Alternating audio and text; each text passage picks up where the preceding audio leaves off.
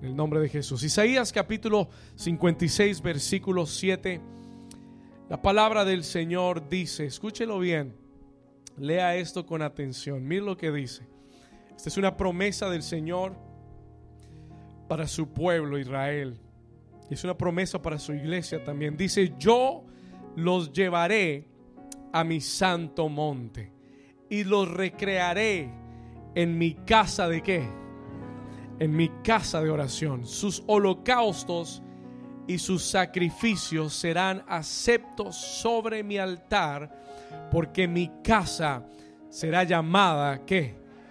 Casa de oración para todos los pueblos. Qué bello es eso, ¿verdad? ¿Cuántos reciben esa palabra? We're going to get into it. Esa es la palabra de Dios. That's God's word. A Mateo capítulo 21. Let's go to Matthew chapter 21. Vamos a ir ahora al Nuevo Testamento. Mateo capítulo 21, versículo 12. Dice la escritura, y entró Jesús en el templo de Dios. ¿Dónde entró Jesús? En el templo de Dios. Y echó fuera a todos los que vendían y compraban en el templo. Y volcó las mesas de los cambistas y las sillas de los que vendían palomas. Versículo 13. Y les dijo, escrito está, mi casa de oración, como dice, escrito está, mi casa, casa de, casa de qué? ¿Será que?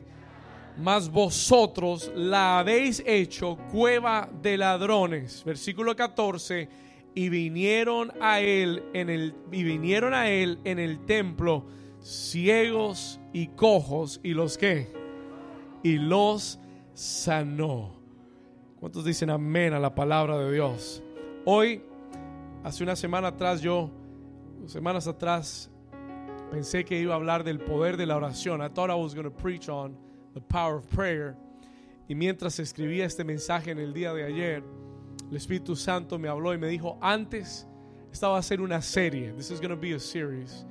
Y por eso usted necesita, número uno, estar acá.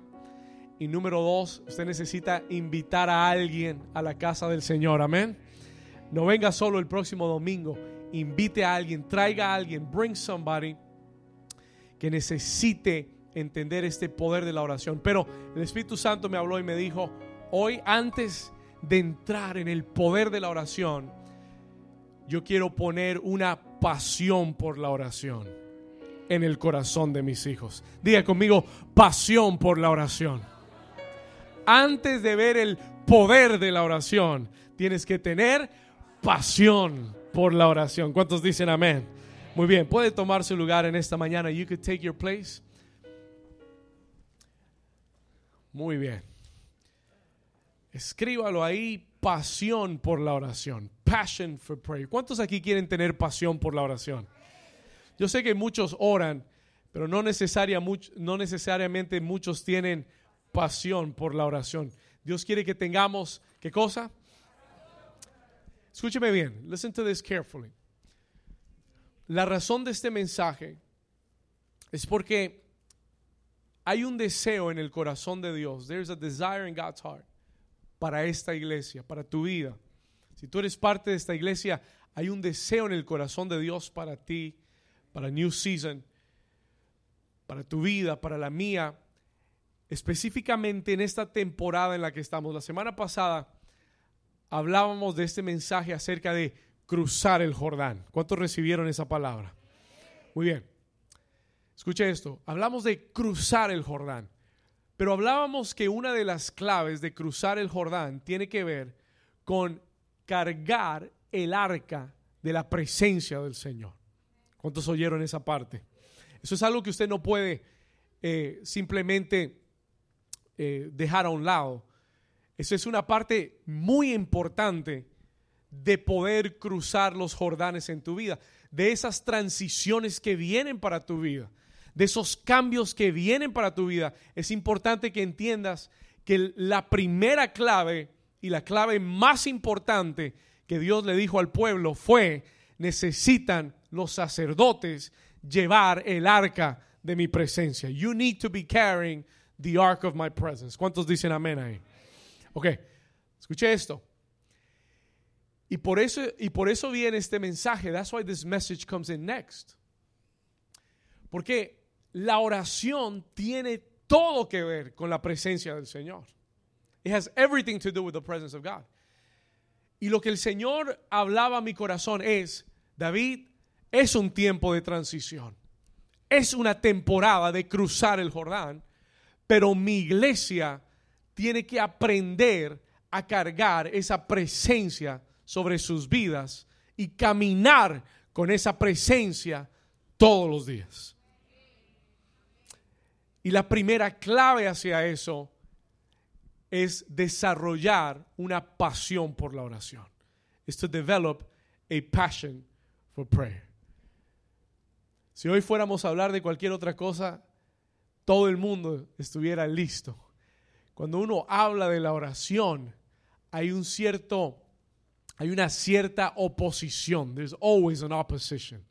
Hoy se lo voy a explicar. I'm going to explain that to you today. Pero es el deseo de Dios, escuche esto, que en esta nueva temporada de transiciones, de cambios que Dios quiere hacer en nuestras vidas, es el deseo de Dios que entremos a un nuevo nivel de oración. Escriba esto, es el deseo de Dios que entremos a un nuevo nivel de oración. Y usted dice, ¿por qué, pastor? Why? ¿Por qué? Porque lo que Dios está por hacer en este ministerio, porque lo que Dios está por hacer en tu familia, escúcheme bien, porque lo que Dios está por hacer en tu vida personal será directamente proporcional a tu vida de oración. Se lo voy a repetir una vez más. Let me repeat that once again. Esto es una clave que necesitas entender. Una vez más, lo que Dios está por hacer, escúchalo bien, en este ministerio, en tu familia, en tu vida personal, escucha, será directamente proporcional a tu vida de oración. Will be directly proportional to your prayer life. Lo que Dios hará en tu vida está directamente relacionado, proporcionalmente relacionado a tu vida de oración. ¿Qué quiere decir eso, pastor? What does that mean? I don't understand that. What does that mean? Un bajo nivel de oración produce un bajo nivel de actividad espiritual en tu vida. ¿Alguien está aquí? Un bajo nivel de oración traduce un bajo nivel de poder de Dios en tu vida. La persona que no tiene una vida de oración no puede enfrentar los ataques del enemigo. No hay forma. There's no way. Una persona que no tiene una vida de oración tiene un bajo nivel de actividad espiritual en su vida. La actividad espiritual en tu vida. Listen to me. The, the spiritual activity in your life is measured, it is produced by your prayer life. La actividad espiritual y el poder de Dios en mi vida es producido por mi vida de oración. Y es por esa razón que Dios quiere llevarnos a un nuevo nivel. That is why God wants to take us to a higher level. Ese, ese nivel de pasión por la oración. No donde yo oro, no donde yo eh, tolero la oración, no donde yo simplemente eh, me gusta orar. No, un nivel donde tú desarrolles una pasión por la oración. Que la oración sea tu vida. Let it be your life. ¿Alguien está aquí conmigo? That is the level that God wants this church to be on. Para lo que Dios va a hacer, para lo que Dios está construyendo, tiene que haber una pasión por la oración en nuestra vida. Esa pasión no se puede fingir. We cannot fake that passion. ¿Alguien está aquí conmigo? Tú no puedes fingir pasión. You can never fake passion. O la tienes o no la tienes. O amas y, lo deseas y lo anhelas y lo quieres. O simplemente lo toleras. ¿Alguien está aquí todavía? Diga conmigo, pasión por la oración. Déjeme decirle algo, Jesús era un apasionado por la oración. Jesus was passionate about prayer. Escúcheme bien, lo voy a repetir. Jesús era un apasionado por la oración. How do you know that, pastor? Pastor, ¿cómo usted sabe eso? Cuando tú lees los evangelios, tú te das cuenta que la actividad espiritual más constante y más continua de Jesús era la oración. Jesús oraba de mañana, antes de que saliera el sol, oraba en la tarde, oraba en la noche. Los evangelios no lo cuentan. Iba solo a orar, oraba con sus discípulos. Subía al monte a orar, se iba al desierto a orar. Oraba después de ministrar, oraba antes de tomar una decisión, oró cuando estaba enfrente de la muerte en Getsemaní. Todo el tiempo oró. He prayed all the time. ¿Alguien está aquí conmigo? Jesús, diga conmigo, Jesús tenía pasión por la oración. Jesus was passionate about prayer. Pregunta, si Jesús tenía ese nivel de pasión, ese nivel de necesidad por la oración, la pregunta es, ¿cuánto más la iglesia, los hijos de Dios, necesitarán tener pasión por la oración? Nada de lo que Jesús hizo en la tierra pudo haberse, pudo haberse realizado sin una pasión por la oración. Nada de lo que hizo en la tierra pudo haberlo hecho si no estaba sustentado por la oración. Lo que Dios hará en tu vida y por esto este mensaje está tan directamente relacionado con la semana pasada. ¿Por qué? Porque lo que Dios hará en mi vida, la forma en la que abra los Jordanes delante de mí, está relacionada con la actividad espiritual que está en mi vida. With the spiritual activity in my life. Hay gente que quiere el poder de Dios, quiere el favor de Dios, quiere ver la mano de Dios, pero no tienen una vida de oración. You don't have a life of prayer. Y cuando no tienes una vida de oración, entonces el poder de Dios escasea en tu vida. Viene el diablo y te da tres cachetadas y te pones a llorar. ¿Alguien está aquí conmigo? ¿Alguien dice ay, ay, ay? Sí el diablo se te presenta, te da tres cachetadas y tú te quedas llorando. Why? Porque no tienes poder en tu vida de oración. Todo, cualquier cosa te aflige, cualquier cosa te trae al suelo, cualquier cosa te preocupa. Why? ¿Por qué? Porque no hay una actividad espiritual en tu vida lo suficientemente fuerte para contrarrestar lo que el diablo te trae. Dígale al vecino, this is a good message. Dígale, dígale, this is the one I needed to hear. Dígale, este es el mensaje que necesito oír hoy. ¿Alguien dice amén? Jesús era apasionado por la oración. Cuando e, e, esta pasión la veo cuando Jesús entró al templo, when Jesus came in the temple. Leíamos en Mateo 21, cuando Jesús entró al templo, en el versículo 12 dice que entrando al templo echó fuera. Nunca vi a Jesús tan enojado, nunca vi a Jesús tan molesto como en Mateo capítulo 21, versículo 12. Never saw him so upset. Eh, eh, es como que si usted viera solamente eh, esta, escena de la vida de Jesús, usted diría, wow, pero este tipo era un cascarrabias. Porque él entra al templo, a la casa de Dios y se encuentra con personas que están comprando, vendiendo, haciendo toda clase de cosas que no fueron llamados a hacer en la casa de Dios. Mire lo que dice, y entró Jesús en el templo de Dios. Dice, y echó fuera a todos los que vendían y qué? Y compraban, those that sold and bought, escuche, todos los que vendían y compraban en el templo y volcó las mesas, escuche, y volcó, he flipped the tables. De los cambistas y, y dice, y las sillas de los que vendían palomas. Pregunta, what got him so upset? ¿Qué fue lo que lo molestó tanto? El versículo 13, verse 13. Vamos al 13. ¿Qué dice? Él dice lo que le molestó. Él dijo, escrito está. Lo leímos en Isaías capítulo 56. Escrito, eh, Jesús conocía la palabra. He knew the word. Y él dice, escrito está, mi casa casa de oración será llamada, pero ustedes lo han convertido en otra cosa. Ustedes han traído otras cosas a la casa de Dios que no es una vida de oración, que no es una casa de oración. Y lo que Dios quiere hacer contigo, conmigo, con New Season, es que seamos una casa de oración. Alguien le da un aplauso al Señor que lo crea.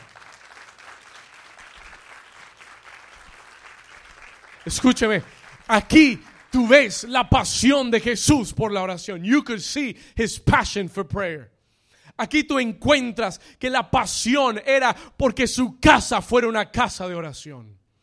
For his house to be a house of prayer. El pueblo estaba distraído en otras actividades. Qué interesante que ni siquiera dice será, será llamada casa de alabanza ni casa de adoración, ni casa de ofrendas. Él dijo, mi casa será llamada casa de oración. Diga conmigo, casa de oración. Diga conmigo, pasión por la oración. Y esto no está lejos de lo que vemos suceder hoy en día. Porque hoy en día tú y yo somos el templo de Dios. Porque el templo de Dios no es este lugar. This is not God's temple. Este lugar es el club tropical. Y si usted aquí viene el sábado de la noche, están tomando y bebiendo. Este no es el templo. Tú eres el templo. Tú eres la casa de Dios. Y el Señor les dijo, mi casa será llamada casa de oración. Y por eso le decía, esto no está tan lejos de la realidad. This is not far from reality. Porque si tu vida está llena de otras cosas que no son la oración, hay algo que está fuera de lugar.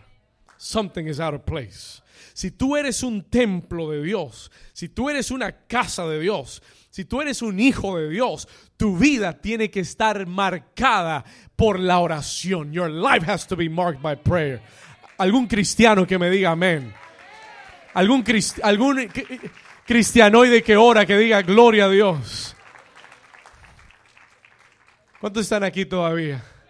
¿Estamos acá? Pero la pregunta es, si miramos al espejo y miramos nuestra vida y somos sinceros, ¿será que el Señor entraría a nuestro templo? Y tendría que volcar algunas mesas y patear algunas sillas. Porque estamos distraídos, vendiendo y comprando, enredados en los negocios de la vida.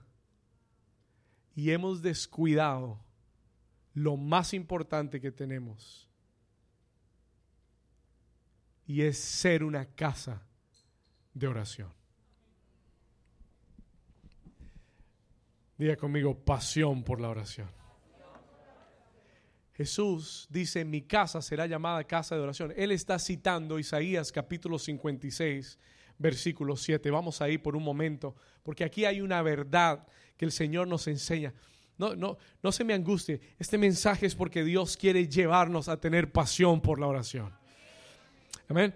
En Isaías 56, 7 hay algo muy, pero eh, yo tuve que detenerme porque me llamó la atención, because this caught my attention. Me hizo parar aquí.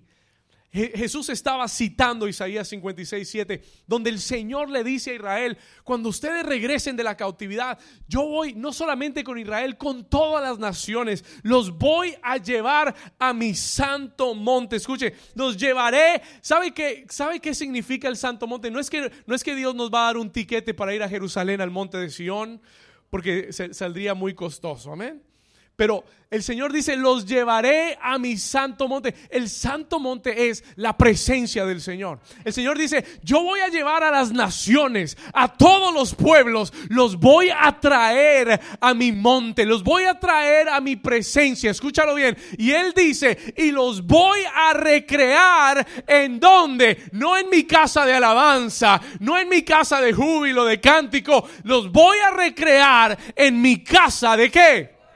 Dígalo fuerte, ¿en mi casa de qué? En mi casa de oración.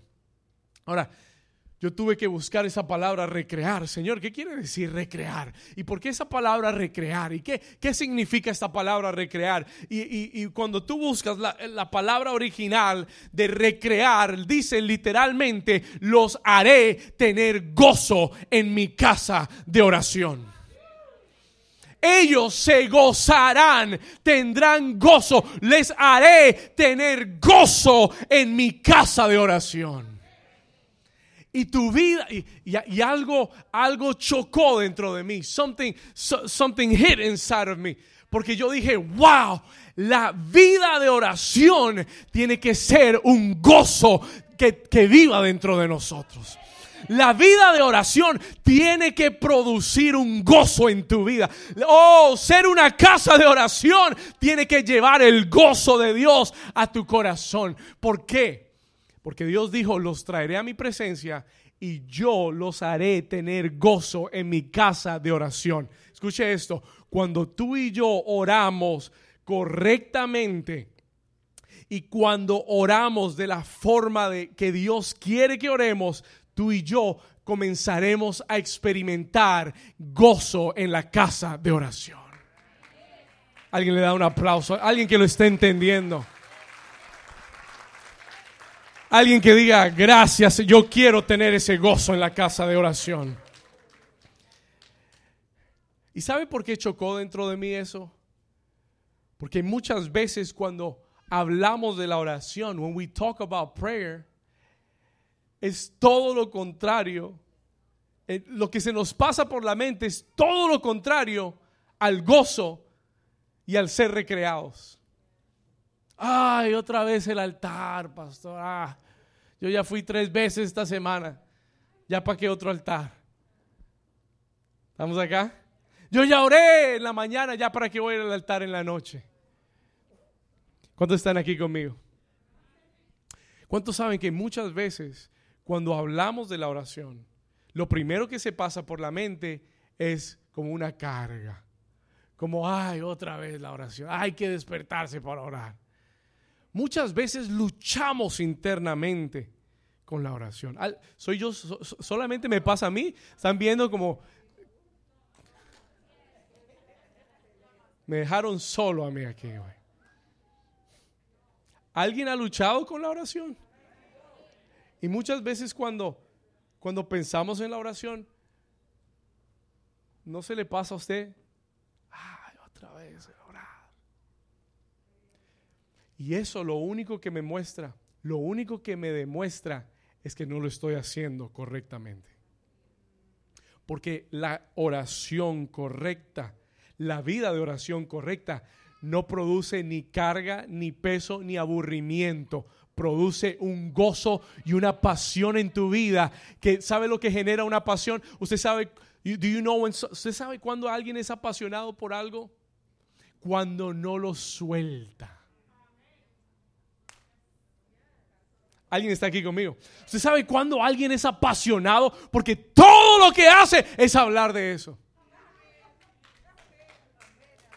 Ah, yo tengo, yo tengo discípulos tremendos, siempre hablando de carros, siempre hablando de... Usted, oye la gente. ¿Y por qué? Porque le apasiona. ¿Estamos acá?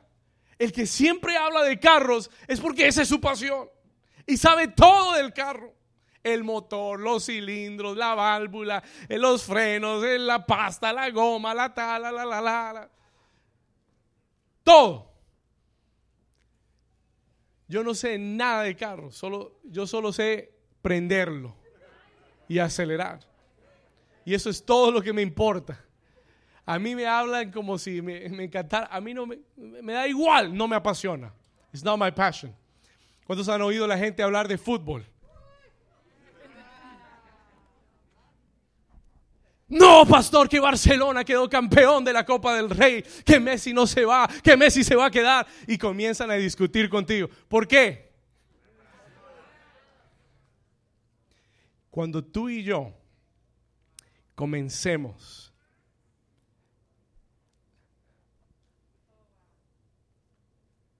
a encontrar el gozo en la oración, seremos apasionados por la oración. No habrá, un, no habrá una hora, no habrá un minuto que no ores en tu día. Por eso la Biblia dice, orad sin cesar. No porque sea un mandamiento, porque es una necesidad porque se convierte en una pasión. Porque yo no oro, yo vivo una vida de oración. Porque oro en la mañana y oro cuando me baño y oro cuando salgo y oro cuando estoy en el carro y oro cuando llego a la oficina y oro cuando estoy comiendo y oro cuando termino de comer y oro cuando estoy en el altar y oro antes de acostarme y oro en todo momento porque es una pasión, porque me apasiona la oración. Alguien dice gloria a Dios. Por eso el apóstol Pablo decía, orad sin cesar. Pray without ceasing. Escúchalo bien. Yo le decía, Señor, ¿qué es lo que lo que crea en nosotros la pasión por la oración? What is it that creates this passion for prayer? Dios me dijo, hay dos ingredientes para crear una pasión. There's two ingredients to create a passion. Anótelos. Esto le va a servir. Write this down because this is going to help you. Dos ingredientes Escuche, dos ingredientes para crear una pasión en tu vida. Yo dije, Señor, ¿cuáles son? What are they? Él me dijo dos cosas fundamentales si tú quieres tener una pasión en tu vida. La primera, que entiendas el propósito de eso. Understand the purpose. El que no entiende el propósito de algo nunca puede tener pasión por eso. Si tú no entiendes el propósito de la oración, nunca serás apasionado por la oración. ¿Estamos acá? Escúcheme bien. Listen to me carefully. Número uno, propósito. Tienes que entender el propósito. Y número dos, número dos, tienes que experimentar el poder. El día que tú entiendas el propósito de la oración como fue diseñada por Dios y el día que tú experimentes el poder de la oración, ese día tú serás un apasionado por la oración. Tú dirás, de aquí no me despega nadie. Alguien dice amén a eso. Alguien dice gloria. Alguien le da un aplauso al Señor esta mañana. Come on, this is a good message. Diga conmigo propósito y poder. Dígalo fuerte, diga propósito y poder. Si entiendes el propósito de algo, sí, muchas veces, muchas veces vamos a pedirle que por favor silencien los celulares.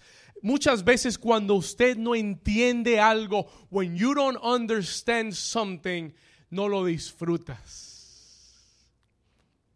Yo recuerdo hace muchos años atrás, cuando llegué a este país, bueno, yo amaba el fútbol, el soccer, y un día me mostraron un partido de fútbol americano. Y yo lo único que veía era hombres tirándose encima uno del otro. Pa, pa, pa, pa, pa, una pila de gente ahí. Un montón de gente. Y yo decía, wow, ¿qué es esto? What is this? No lo entendía y nunca lo disfruté. Hasta el día que alguien se sentó conmigo y me dijo, David, te voy a explicar cómo funciona este juego te voy a explicar de qué se trata. Te voy a explicar cuál es el propósito, cuál es la meta de este juego. El día que lo entendí me, comenzó a gustar. ¿Alguien está aquí? El día que lo comprendí me comenzó a gustar. I began to like it. El día que tú comienzas a entender el propósito, y por eso Dios me trajo esta mañana para hablarte acerca del propósito de la oración, the purpose of prayer. El propósito el entender el propósito y el experimentar el poder es lo que genera una pasión real en tu vida. El día que tú ores y tú veas el resultado de tu oración, ese día, that day, ¿Sabe por qué mucha gente no ora? ¿Por qué mucha gente no ama la oración? Porque no han visto el poder de la oración. ¿Sabe por qué no lo han visto? Porque oran incorrectamente. Y si yo oro y oro y oro y nunca veo que nada pasa, ¿cómo voy a, cómo voy a ser apasionado por eso? Pero le tengo una buena noticia. I got good news for you. ¿Cuántos quieren oírla? Venga el próximo domingo.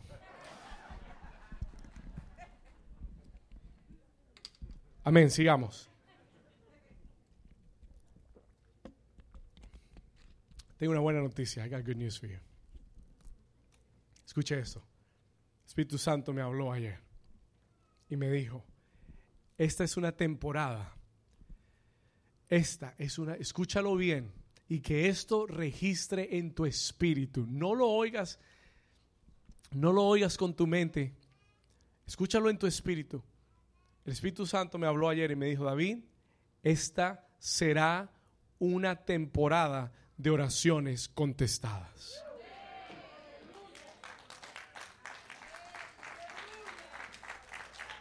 Solo cinco acá lo recibieron. Gloria a Dios. ¿Sabe por qué este mensaje? Porque estamos por entrar en un tiempo, eso es parte de la transición del Jordán. Estamos por entrar en un tiempo donde las oraciones de los santos van a ser contestadas. Los que han orado pueden aplaudir. Los que no oran, no hay para qué aplaudir.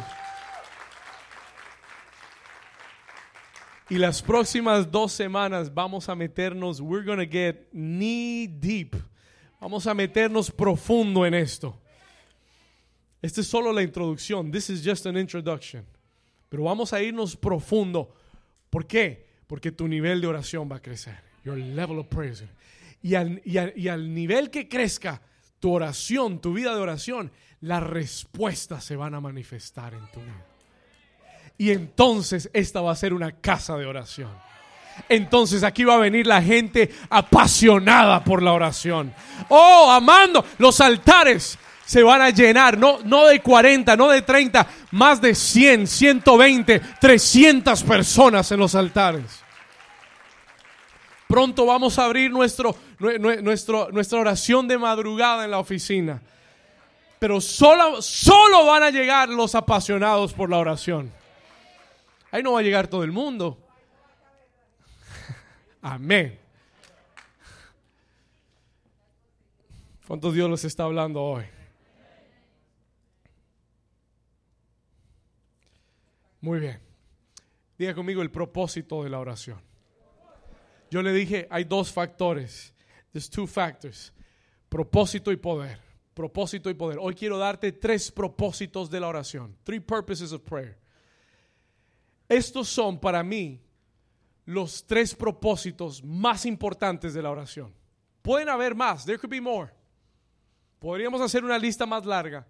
Pero estos son bíblicamente los tres más importantes, the three most important. Todo lo demás usted lo puede meter en uno de estos tres.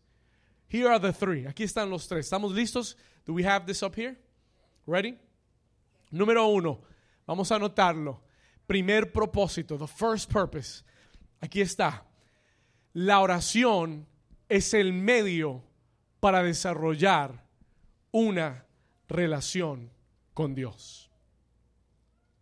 Por favor, anote esto. Please write this down. Si usted quiere crecer en su pasión por Dios, por su pasión en la oración, anote esto.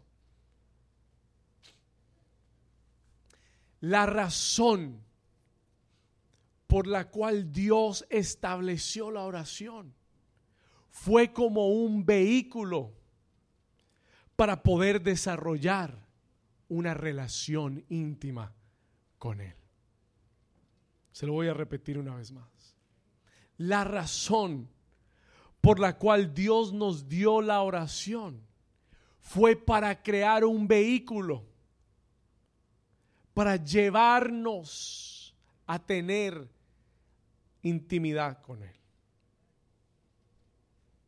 Este es el principal y más importante propósito de la oración. No hay un propósito de la oración más importante que este. There is no greater purpose to prayer than this. Hay gente que va a la oración y no ve poder en la oración porque va buscando el propósito incorrecto a la oración. Hay gente que solo ora cuando está en problemas. Y por eso Dios siempre te deja que los problemas te lleguen. No le estoy bromeando. Escúcheme bien. Se lo voy a repetir. Hay gente que solo ora cuando le llegan los problemas. Y si el deseo de Dios es que tú estés en su presencia, va a decir, ah, bueno, si esa es la única forma de traerlo acá, entonces diablo, tráele todos los problemas para que él siga viniendo.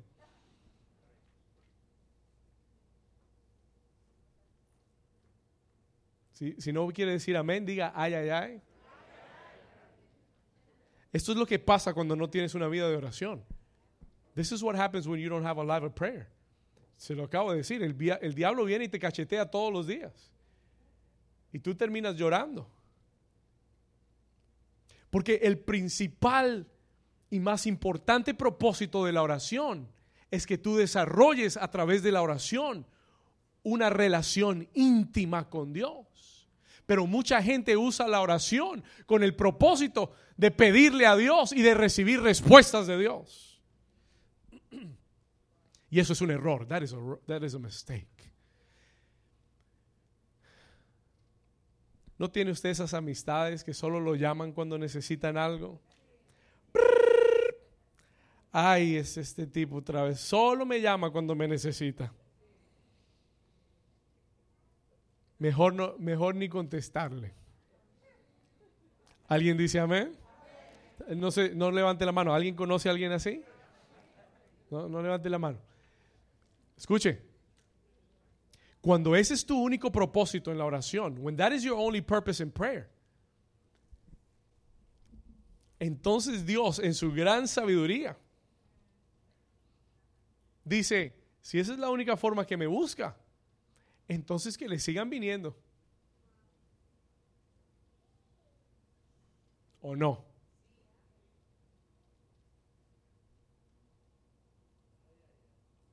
Gracias. Amén. Yo le dejo un ratico para que se sobe la herida. Quedo callado para que lo piense. Para que se sobe un poquito.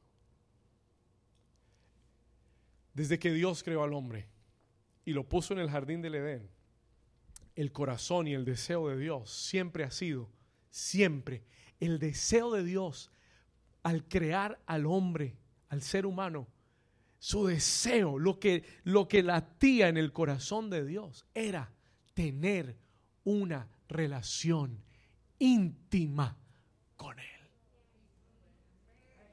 Así comenzó el libro y así termina el libro. That's how the book begins and that's how the book ends, porque eso es todo lo que Dios desea. No sé si me está entendiendo.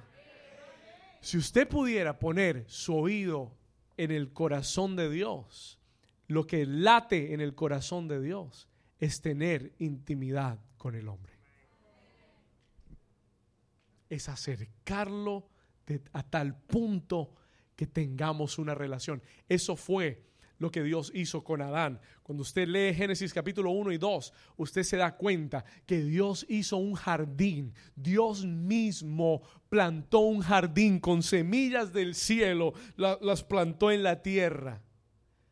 La vegetación no es de la tierra, la vegetación es celestial.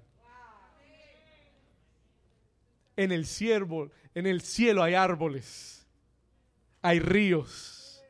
¿Alguien está aquí todavía? lo, que usted ve en la tierra es solamente un pequeño pincelazo del cielo. Dios plantó un jardín en la tierra y en ese jardín puso al hombre. Y la Biblia dice que Dios caminaba y se paseaba al, al mediodía, al calor del día, para hablar con Adán.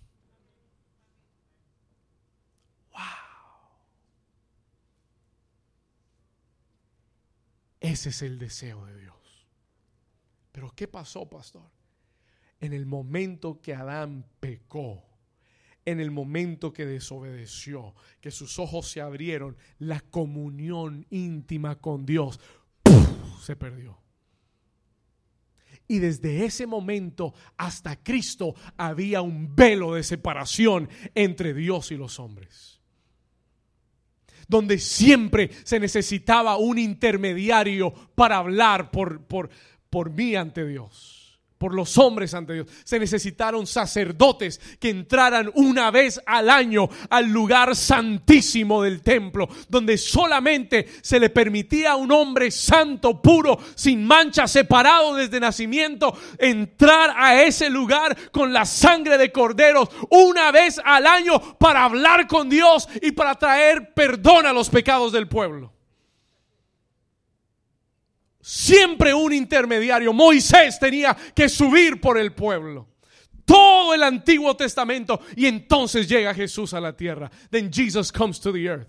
Y la Biblia dice que el día en que Jesús fue crucificado y el día que expiró en la cruz y dijo consumado es, el día que el sacrificio perfecto fue entregado en la cruz, que la sangre derramada, ese día el velo del templo se rasgó. Ese era un velo altísimo, tal vez tan alto como este techo. Y la Biblia dice dice que el velo del templo se rasgó, pero no de abajo hacia arriba, sino de arriba hacia abajo. No sé si lo entendió. I don't know if you understood what that means. Dios rompió el velo y dijo, ya no más con, corderos, ya no más con sacrificios de animales, ya no más con sacerdotes. Ahora yo voy a levantar una nación real de real sacerdocio, reyes y sacerdotes. Ahora yo voy a levantar un templo que no está hecho de manos, sino hecho con la mano misma de Dios, no con piedras, sino un templo de corazones que aman al Dios viviente. Y tú y yo ahora somos ese sacrificio vivo delante del Señor.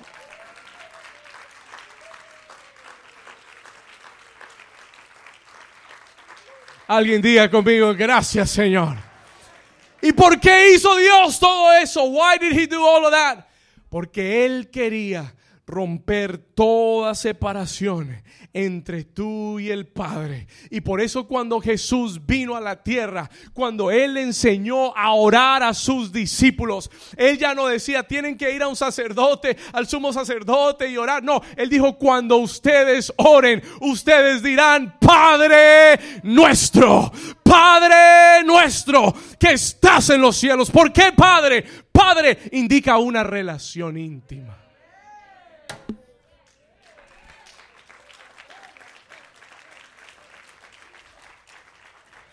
¿Sabe que a Jesús no lo querían? Porque cuando él oraba, él decía, Padre, Padre, Padre. Y decían, ¿y este de quién, hijo de quién se cree? Todos oraban Elohim,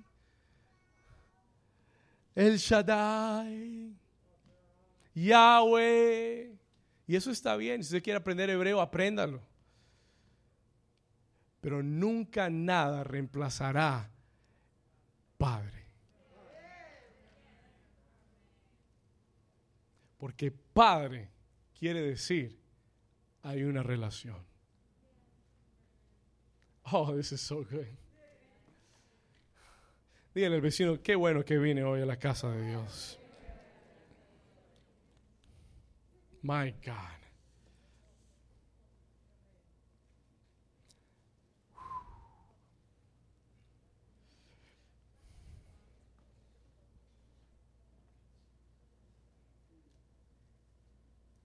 Jesús enseñó la oración como algo íntimo. Mateo 6:6. Matthew 6:6. Mateo 6:6. Mas tú, cuando ores, when you pray, entra en tu aposento, entra a tu cuarto. No tienes que venir el domingo a la casa de Dios para orar. Entra en tu cuarto y cierra la puerta. Ora a tu Padre que está en secreto. Y tu Padre que ve en lo secreto te recompensará en público.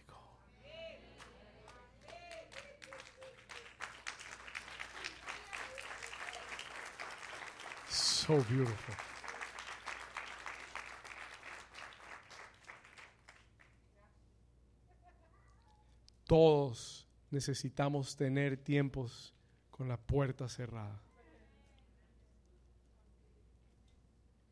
Íntimos. Es lindo orar en familia, en el altar, pero eso no puede reemplazar tu tiempo de oración con Dios. Es lindo orar en el carro cuando yo voy manejando, pero ese no es un tiempo íntimo. Él quiere que tú te encierres con Él, que cierres la puerta y que busques intimidad con tu Padre. La oración es un, es un canal de dos vías. La oración te da acceso a la presencia del Padre. Cuando tú comienzas a orar, entras en la presencia. Y cuando estés ahí, en ese lugar, busca siempre oír su voz hablando a tu vida. Hay gente que dice, pastor, yo no, ¿usted cómo es que oye a Dios? ¿Y usted cómo es que siempre dice que Dios me habló y Dios me dijo? Es cuando voy a su presencia. Es cuando estoy encerrado con Él. Ahí es donde tú aprendes a oírlo. Ahí es donde tú aprendes a discernir y a oír la voz de Dios. Porque cada vez que tú vas a la oración, Dios quiere hablarte también. Porque de eso se trata la relación.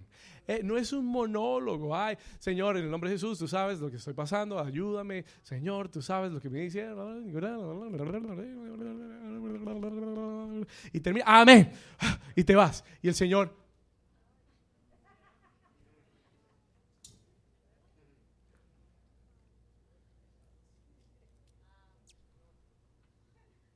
ay Señor, nunca me habla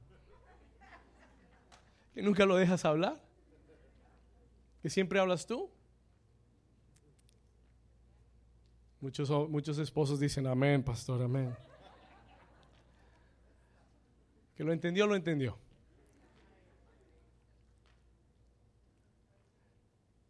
¿Cuántos dicen amén? Pero si tú no haces el tiempo Y esta semana en los grupos de vida vamos a tener una clase especial. ¿Cómo orar efectivamente? ¿Cómo crear ese tiempo de oración efectivamente? ¿Quiere que le diga la, la realidad, la verdad? Todo cristiano, todo hijo de Dios debe orar mínimo una hora al día. No con su esposo, ni su esposa, ni con sus hijos y su familia, solo. You should pray an hour a day. Mínimo. That should be your goal. La única vez en la escritura donde Jesús habló del tiempo y la oración fue cuando sus discípulos se quedaron dormidos y les dijo, no pudieron velar conmigo una hora. Se sorprendió que ellos no pudieron orar con él una sola hora. Hay gente que no puede orar cinco minutos. Se cansa, ya no sabe qué decir, está aburrido. No has desarrollado una relación con el Padre. Y el propósito principal de la oración es desarrollar una relación íntima con Él. Es por esa razón que lo que el diablo más ataca en la iglesia es tu vida de oración. ¿Por qué, pastor? Lo que el diablo más ataca en tu vida es tu tiempo de oración. Pusiste la alarma para levantarte más temprano, no te sonó. No sé si a mí me ha pasado. Y yo la chequeo y la reviso y estaba puesta. Pero no sonó, no la oí. Cada vez que tú pones en tu agenda el plan de orar, de tener un tiempo de oración, una emergencia sale. Pero tu prioridad antes de toda emergencia debe ser tener comunión con tu Padre. Porque todo lo demás en tu vida nace de ese lugar. Aleluya. Si el diablo quiere destruirte, lo, ¿sabe por dónde comienza? Con tu vida de oración. Si el diablo quiere acabarte, es fácil. No tiene que hacer tantas cosas. Tiene que sacarte de tu vida de oración. Le voy a decir por qué. Let me tell you why. Escribí esto porque esto me encantó. Porque cuando la comunicación con Dios cesa, escuche esto, nos desconectamos y nuestra relación con Él empieza a morir te vuelves un religioso. You become religious. Tú vienes a la iglesia, oyes la palabra, levantas las manos, adoras, pero no tienes intimidad con Dios. No tienes una vida de oración. You have no life of prayer. Alguien dice amén. Alguien está hablando, Dios le está hablando hoy. Alguien está recibiendo. Alguien aquí dice, pastor, yo necesito subir mi nivel de oración porque de ahí depende mi comunión con Dios. No hay, escúcheme bien, no existe, no hay, no existe otra forma de desarrollar una relación con Dios si no es a través de la oración. There is no other way. No hay otra forma. No other way. No existe. No la hay. No, pastor, que yo canto las canciones de, de, de Miel San Marcos todos los días. Eso está lindo, eso es bueno, hazlo. Amén. Pero esa es la oración de otro. Esa es la oración de Miel San Marcos. Y lindo. Pero eso no habla de tu relación con Él.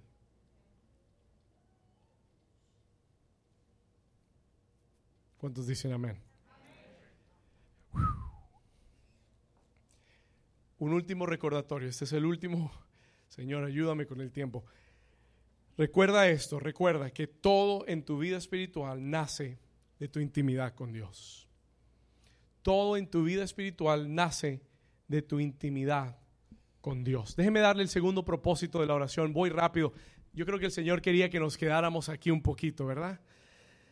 el propósito principal de la oración es desarrollar intimidad con Él. Es, una, es un vehículo de acceso a la presencia del Señor. Número dos, number two, escriba esto, la oración. Segundo propósito, número dos, la oración nos prepara para la segunda venida de Cristo. Ay, ay, ay.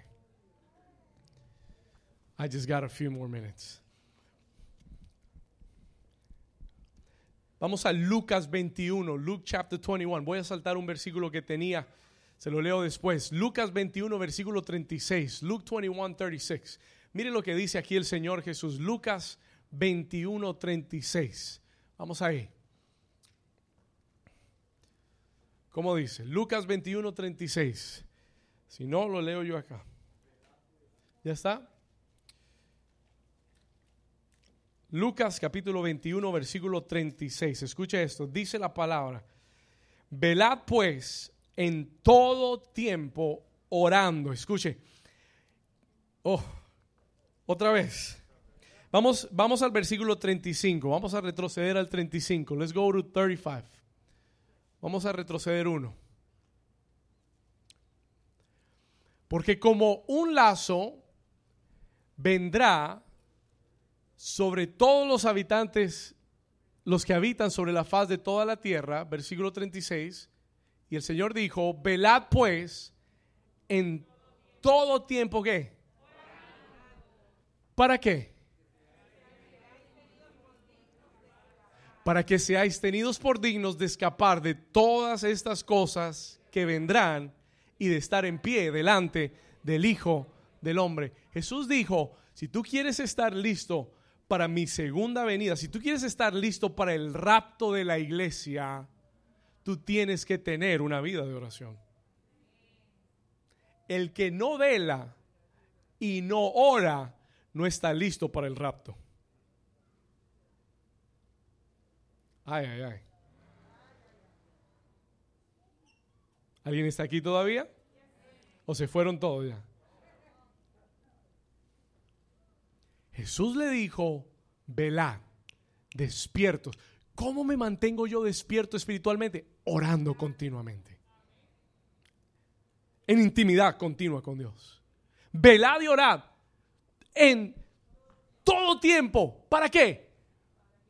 Para que seáis tenidos por dignos de escapar. ¿Alguien está aquí conmigo? Si usted no tiene una vida de oración, yo dudo, basado en este versículo, que usted se vaya en el rapto. I doubt it. I highly doubt it. Acuérdese, hay 10 hay diez vírgenes. Cinco tienen lámparas encendidas y cinco están apagadas. Las diez son vírgenes. Cinco son tomadas y cinco se quedan muchos en la iglesia se van a quedar. Porque lo de la vida de oración no es de la iglesia, es del remanente.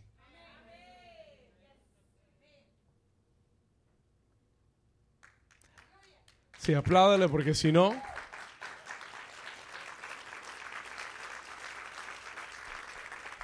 Diga conmigo, la oración me prepara para la segunda venida de Cristo.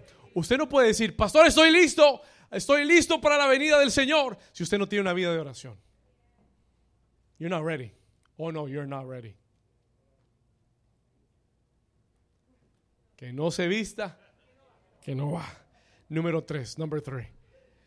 No voy a profundizar más, se lo dejo para que usted lo estudie. Tercer propósito de la oración, y aquí terminamos. Third purpose of prayer. We'll finish here.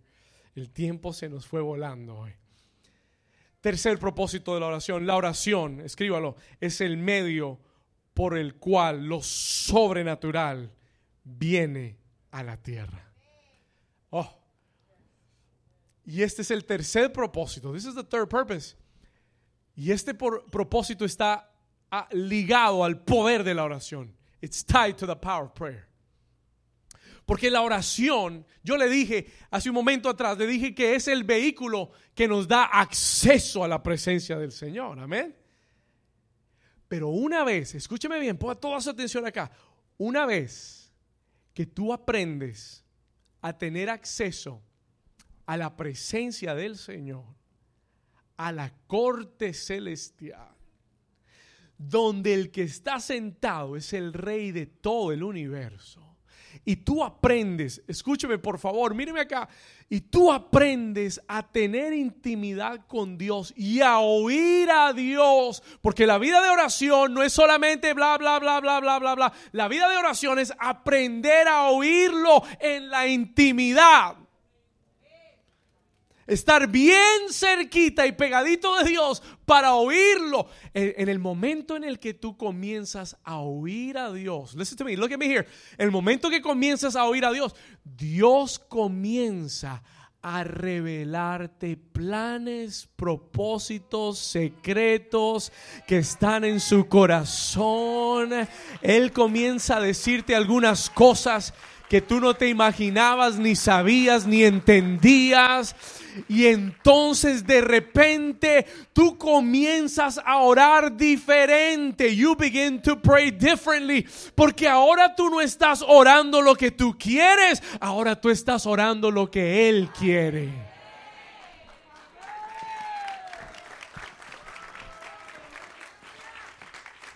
Y ahí es donde está el poder de la oración. That's where the power of prayer is. Cuando, ay Dios mío. Y, es, y esto no es un misterio. Esto, está, esto lo sabemos desde que nacimos. El Padre nuestro es un modelo de oración que Jesús nos enseñó. Lo que pasa es que los religiosos nos enseñaron a repetirlo hasta que la lengua se nos secó. Pero el misterio está ahí. Padre nuestro, relación, intimidad. Padre nuestro. No, ay Dios, tú, tú me conoces. No, papi, daddy, ah, que estás en el cielo, santificado sea tu nombre. Venga a nosotros tu reino. Hágase tu voluntad en la tierra como en el cielo. Cuando tú entiendes eso, tus oraciones comienzan a explotar.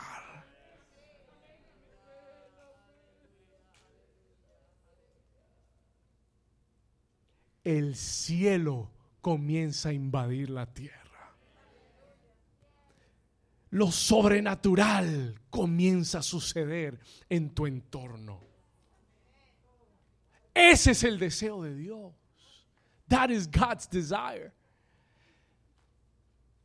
Jesús dijo algo increíble. Él decía, yo no hago nada que no veo a mi Padre hacer. Y no digo nada que no oigo a mi Padre decir.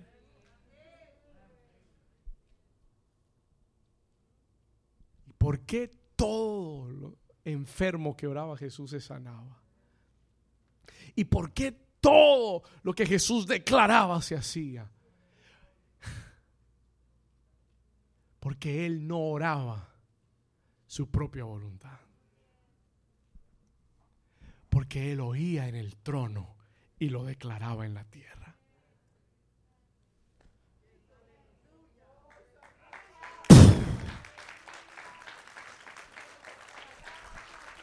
Espérese la próxima semana, porque ahí es donde vamos a entrar. That's what we're going to get into next week.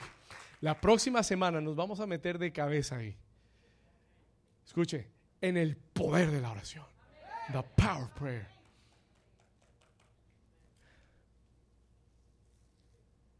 Hmm.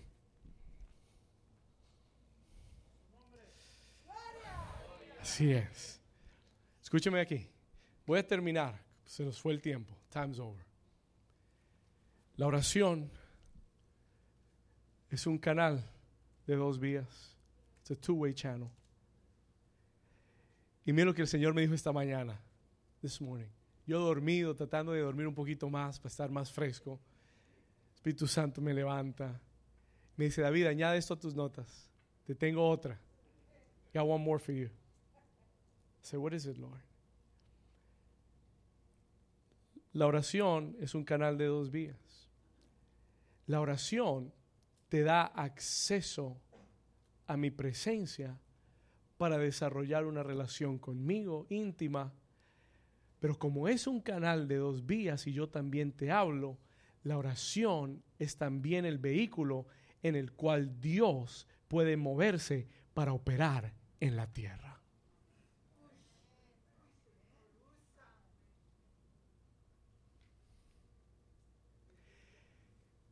Lo sobrenatural de Dios solo ocurre en tu vida cuando a través de la oración tú lo invitas a orar en tu vida. Escuchen el CD otra vez. Te da acceso a la presencia, pero también le da a Dios acceso a tu vida. Vamos a darle un buen aplauso al Señor. Give the Lord a strong hand clap.